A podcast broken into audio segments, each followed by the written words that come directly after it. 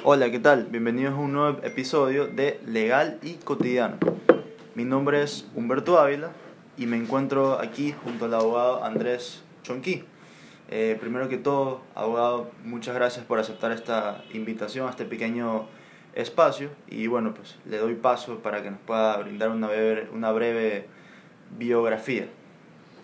Gracias Humberto. Eh, gracias a ti más bien por la invitación. Siempre es interesante acompañar los proyectos, sobre todo si son de personas que tenemos el gusto de conocer a través de la cátedra.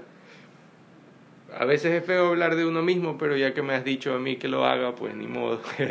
Eh, yo soy abogado, admitido a la práctica en el año 2010. He dedicado toda mi carrera a la defensa patronal es decir, soy abogado laboralista, defensor de empresas eh, exclusivamente.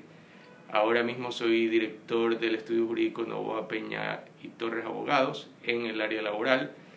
Y lo que me interesa, entre otras cosas, es tanto la parte académica, siento que soy un eterno estudiante, ahora estoy cursando mi segunda maestría, eh, siempre estoy haciendo posgrados.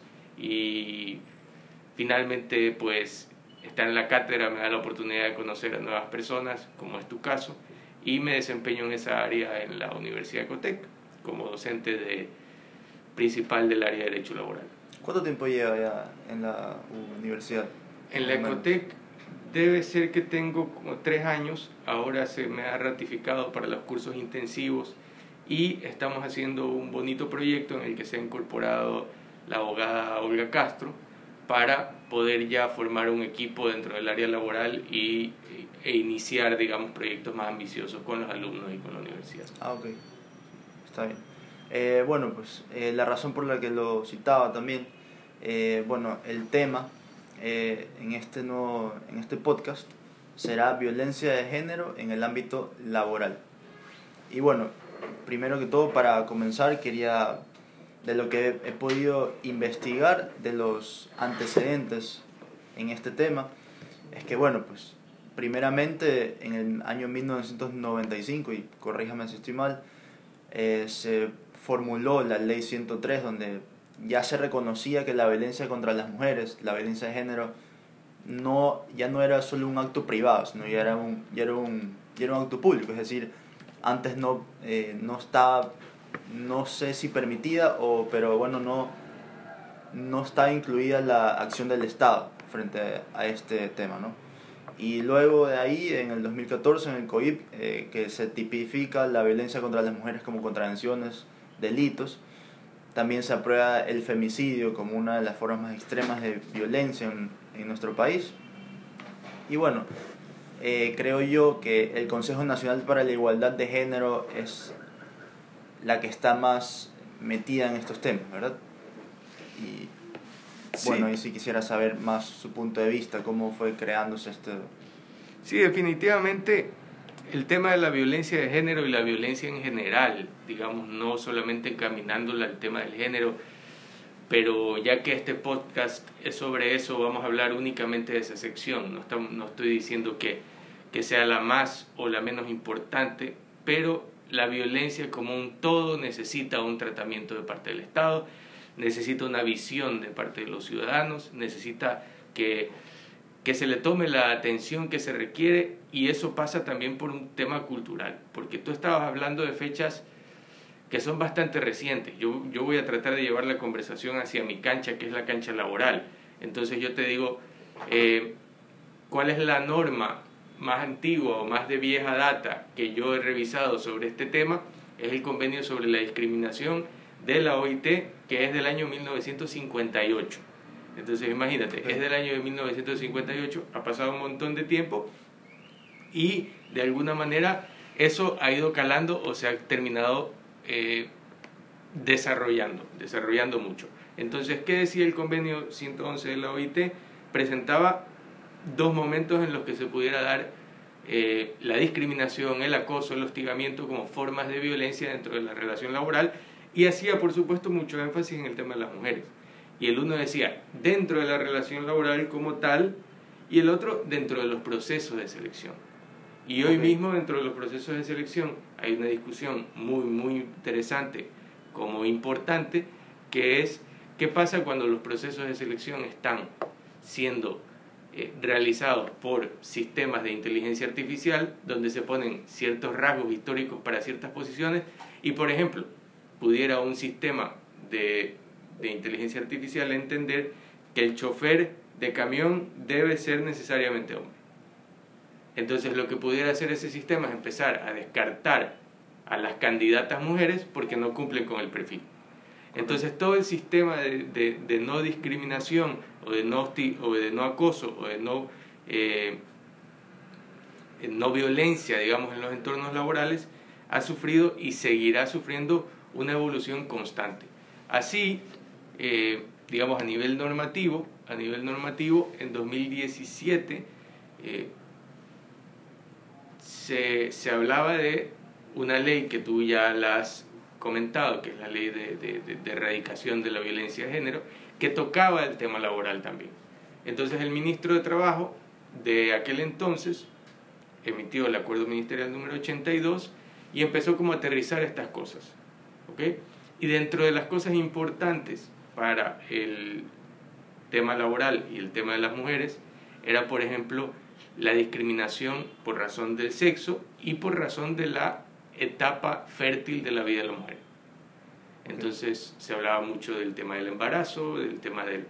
Y, y de ahí, bueno, habrán otras discusiones sobre la discreción, la discriminación realmente como algo negativo o como una diferencia justificada, en cuyo caso no será discriminación, que eso será algo de lo que tendremos que conversar.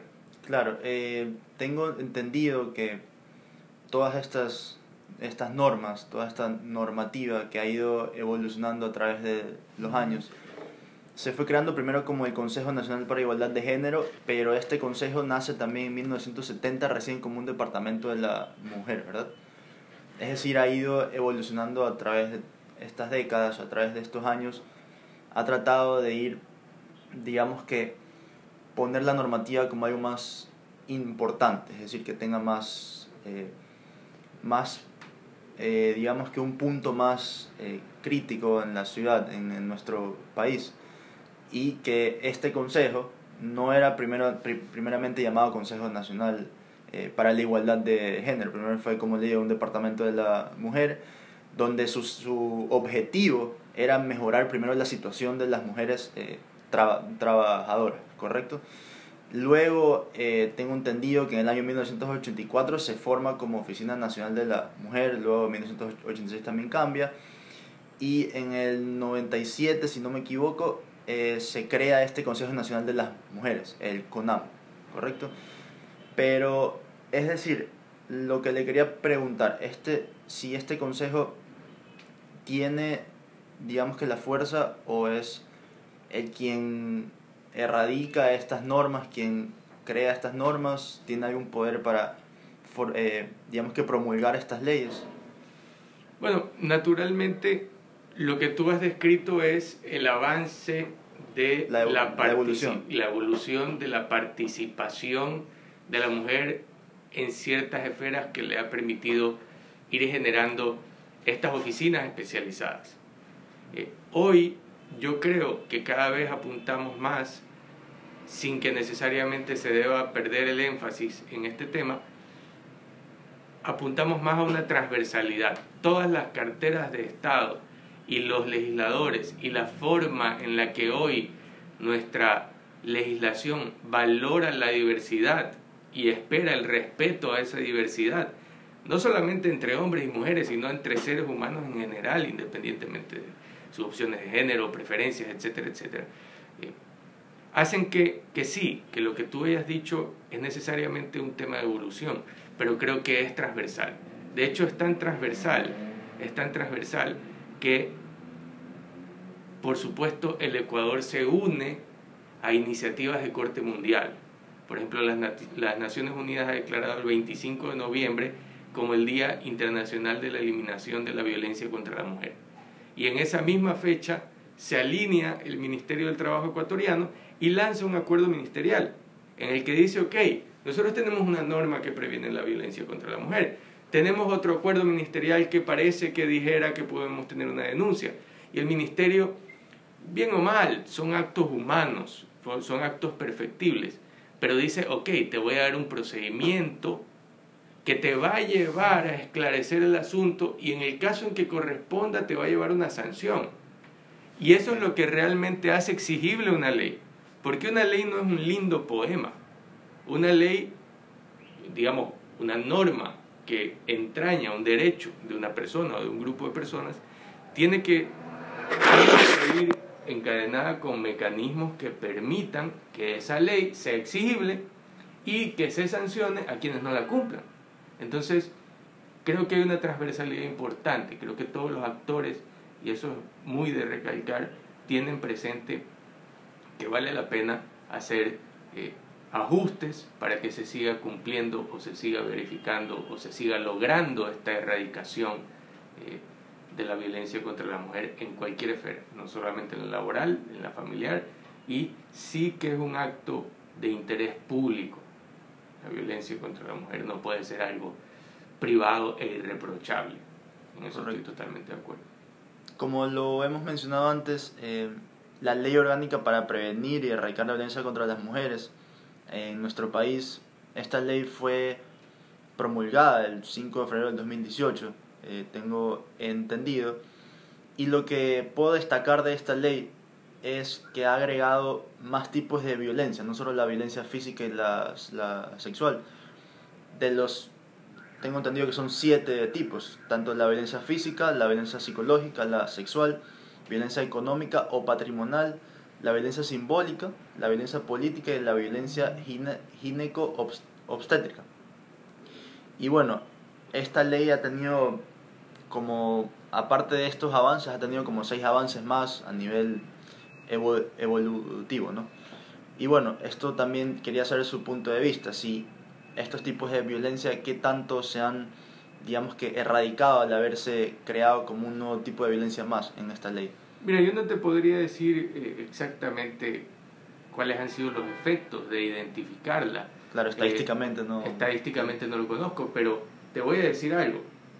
A mí me llamó mucho la atención, yo tengo una página web, derechodeltrabajo.es, que además de compartir ciertas, ciertos cursos y cosas, comparte cierta información que se considera relevante respecto de el entorno laboral.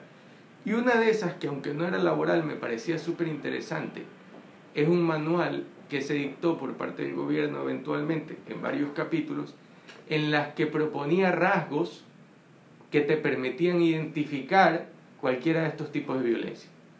Entonces te decían, porque claro, la persona que es víctima de violencia es una persona que está reprimida, que no sabe qué ser, que sufre de una angustia terrible, que tal vez no se lo quiere comentar a nadie y eso fomenta el círculo de violencia. Pero esta acción del gobierno decía, ok, aunque la persona lo tenga para sí, tomen en cuenta que todas estas características pueden generar una pista de que algo está pasando. Y si ese algo está pasando, necesitamos tomar acción.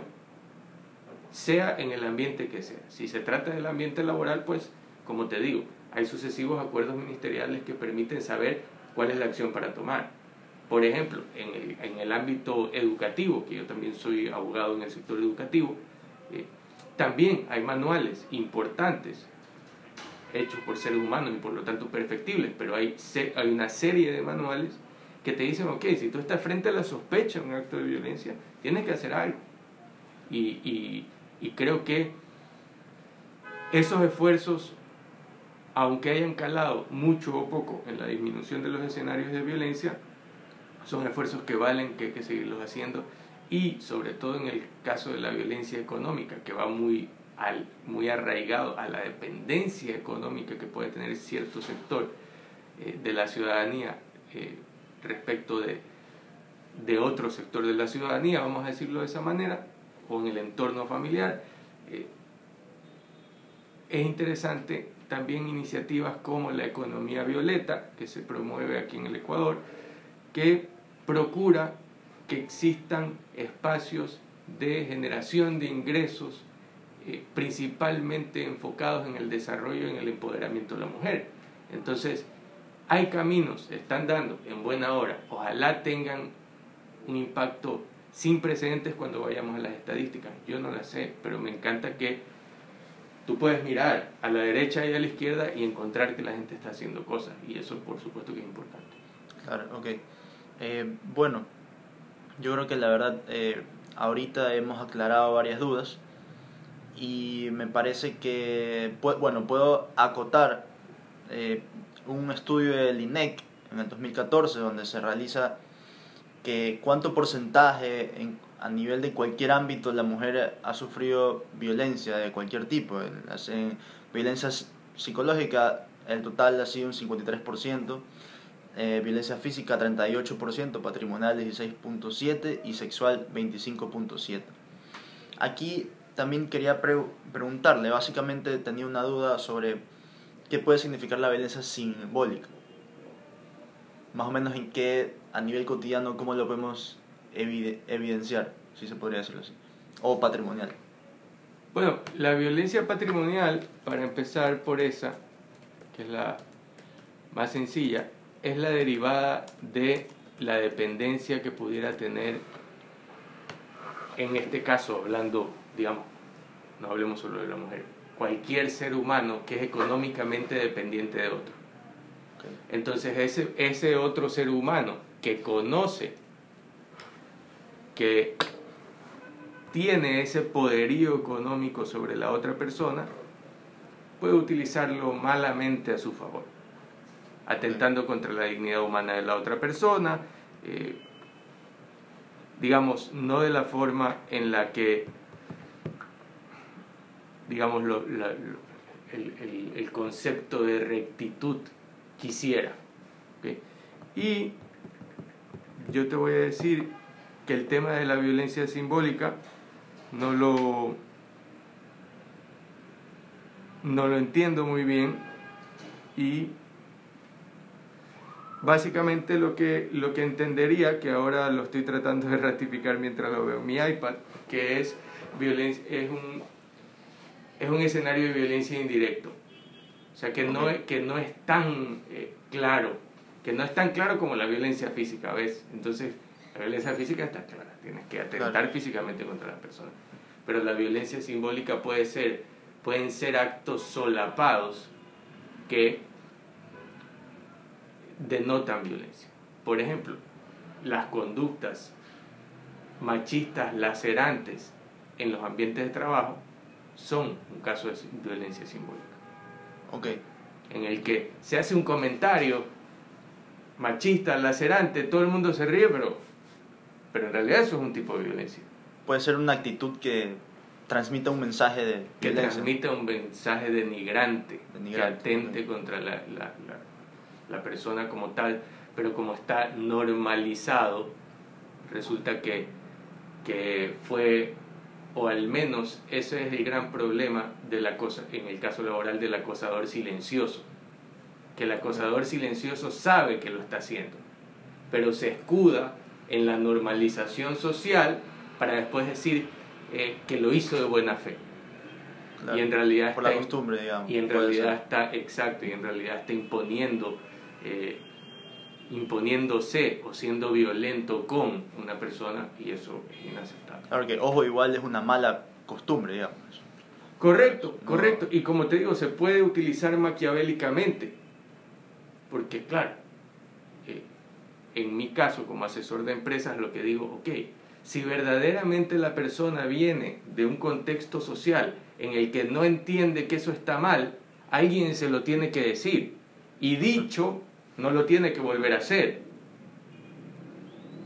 Pero si luego de decírselo sigue haciéndolo, está claro que esa persona permanece en un incumplimiento, que es una persona que imprime violencia respecto de otras independientemente del género y es una persona que naturalmente atenta contra la armonía del centro de trabajo y hay que tomar una decisión respecto a esa persona. Claro, ok. Bueno, para finalizar, muchas gracias, abogado, por su punto de vista sobre, sobre este tema. Y bueno, pues sin nada más que acotar, creo que hasta aquí hemos Y bueno, pues estén pendientes para el siguiente eh, episodio de este gran proyecto. Gracias Humberto, que estés bien.